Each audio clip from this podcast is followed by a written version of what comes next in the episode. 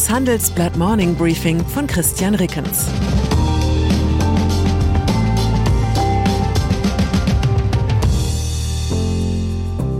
Guten Morgen allerseits. Heute ist Dienstag, der 22. November. Und das sind unsere Themen. Abwärts, Hoffnung auf Abflauen der Inflation. Ostwärts, Volkswagen investiert weiter in China. Rückwärts, Jens Spahn besinnt sich auf Ludwig Erhard. Nach einer kurzen Unterbrechung geht es gleich weiter. Bleiben Sie dran. ChatGPT und andere Technologien verändern unsere Arbeitswelt rasant. Bei der Veranstaltung Work in Progress diskutieren wir in der Handelsblatt Media Group die Zukunft des Arbeitsmarktes, HR-Trends, KI, mentale Gesundheit und neue Leadership-Perspektiven.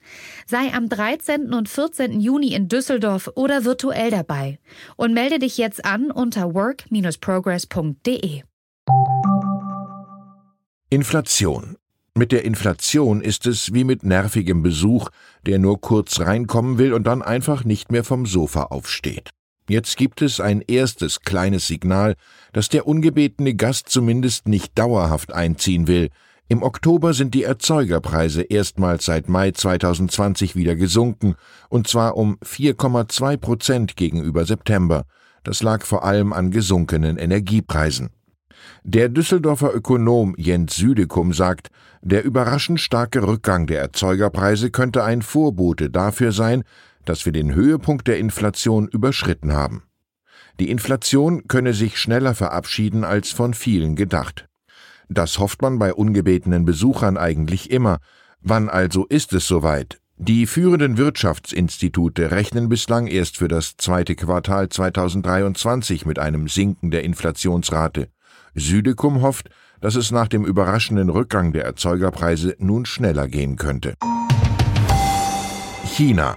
Entkoppelung von China, raus aus der Abhängigkeit vom kommunistischen Regime in Peking, für Volkswagen ist das keine Option. Der neue China-Vorstand des Konzerns Ralf Brandstätter sagt, wenn wir in der Region jetzt nicht mehr investieren, spielen wir auf diesem wichtigen Markt in drei Jahren keine Rolle mehr. China ist der wichtigste Absatzmarkt von Volkswagen. Jahrzehntelang war VW dort unangefochtener Marktführer und verkaufte 40 Prozent seiner Fahrzeuge in dem Land. Doch seit 2019 ist die Zahl der Auslieferungen in China rückläufig. Ein Grund, im schnell wachsenden Elektroautosegment waren die Wolfsburger bislang nur schwach vertreten. Um die Probleme in den Griff zu bekommen, leitet seit August nach mehreren Jahren Pause wieder ein Manager mit Vorstandsrang das wichtige China-Geschäft des Konzerns. Brandstätter war zuvor VW-Markenchef.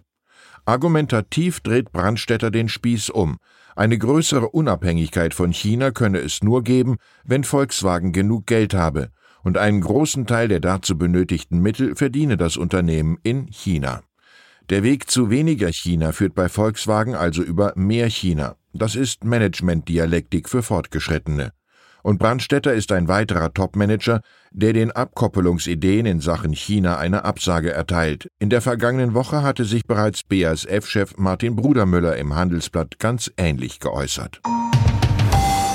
Büchermarkt. Auch mit Investitionen in den USA ist es nicht immer so leicht. Das musste sich gestern Abend Bertelsmann-Chef Thomas Rabe eingestehen. Die geplante Milliardenübernahme des US-Verlags Simon Schuster durch die Bertelsmann-Tochter Penguin Random House ist endgültig gescheitert. Der Medienkonzern kündigte an, man werde anders als ursprünglich geplant keine Berufung gegen das Urteil eines US-Gerichts einlegen. Ende Oktober hatte das Gericht den geplanten Zusammenschluss beider Verlage aus Wettbewerbsgründen untersagt. Penguin Random House ist der größte Publikumsverlag der Welt. Bertelsmann muss dem designierten Verkäufer nun eine Entschädigung von 200 Millionen Dollar zahlen, weil der Deal gescheitert ist. Katar. Im Heute-Journal des ZDF war die Topmeldung gestern der Streit um die Kapitänsarmbinden mit One Love Motiv, die der Weltfußballverband im homophoben Katar nicht erlauben will. Gewiss ein wichtiges Thema. Für die Zukunft des Westens und seiner Werte könnte allerdings eine andere Meldung aus Katar noch ein bisschen relevanter sein. Der weltgrößte Flüssiggasproduzent Qatar Energy und der chinesische Staatskonzern Sinopec haben ein Abkommen über den Export von verflüssigtem Erdgas LNG geschlossen. Mit einem Umfang von 108 Millionen Tonnen und einer Laufzeit von 27 Jahren ist es einer der größten Gaslieferverträge überhaupt. Qatar Energy-Chef Al-Kaabi sagte, das Abkommen sei das am längsten laufende Lieferabkommen in der gesamten LNG-Industrie. Damit traf er den für Deutschland wunden Punkt. Zwar hat Wirtschaftsminister Robert Habeck im März seine Energiepartnerschaft mit Katar vereinbart, doch seither ist noch kein deutsch-katarisches Lieferabkommen zustande gekommen. Deutschland will wegen des geplanten Ausstiegs aus fossilen Energieträgern Verträge über höchstens fünf Jahre akzeptieren.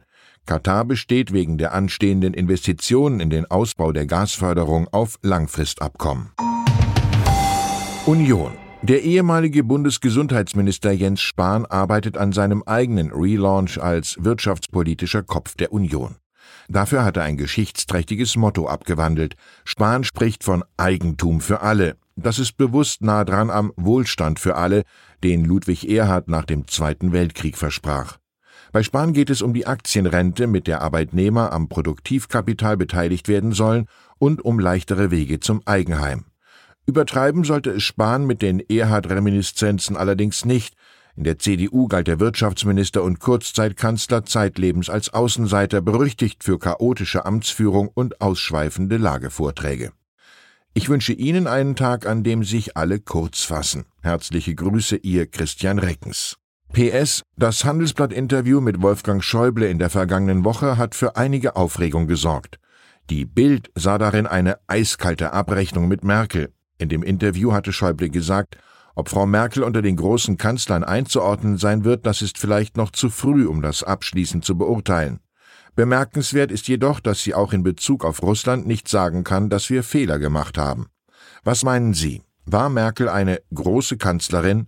Welche politischen Entscheidungen Merkels wird nachfolgenden Generationen in Erinnerung bleiben?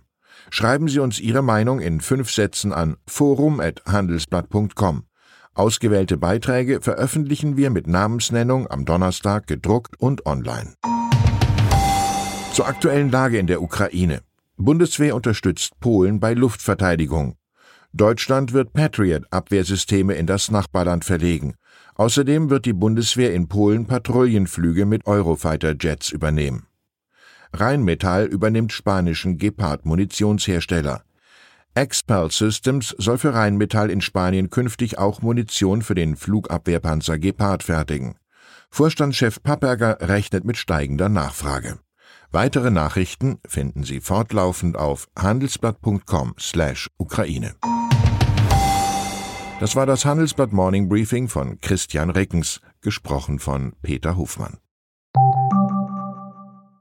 Die Welt steht vor gewaltigen Herausforderungen. Zum einen die Energiewende voranzutreiben und gleichzeitig den Klimawandel einzudämmen. Und auch der Energieträger Wasserstoff gewinnt weltweit immer mehr an Bedeutung. Doch wie geht es weiter? Erfahren Sie mehr auf dem Handelsblatt Wasserstoffgipfel 2024 am 12. und 13. Juni in Essen. Infos unter handelsblatt-wasserstoffgipfel.de. Mit dem Vorteilscode Wasserstoff 2024 erhalten Sie einen Rabatt von 15% auf die Tickets.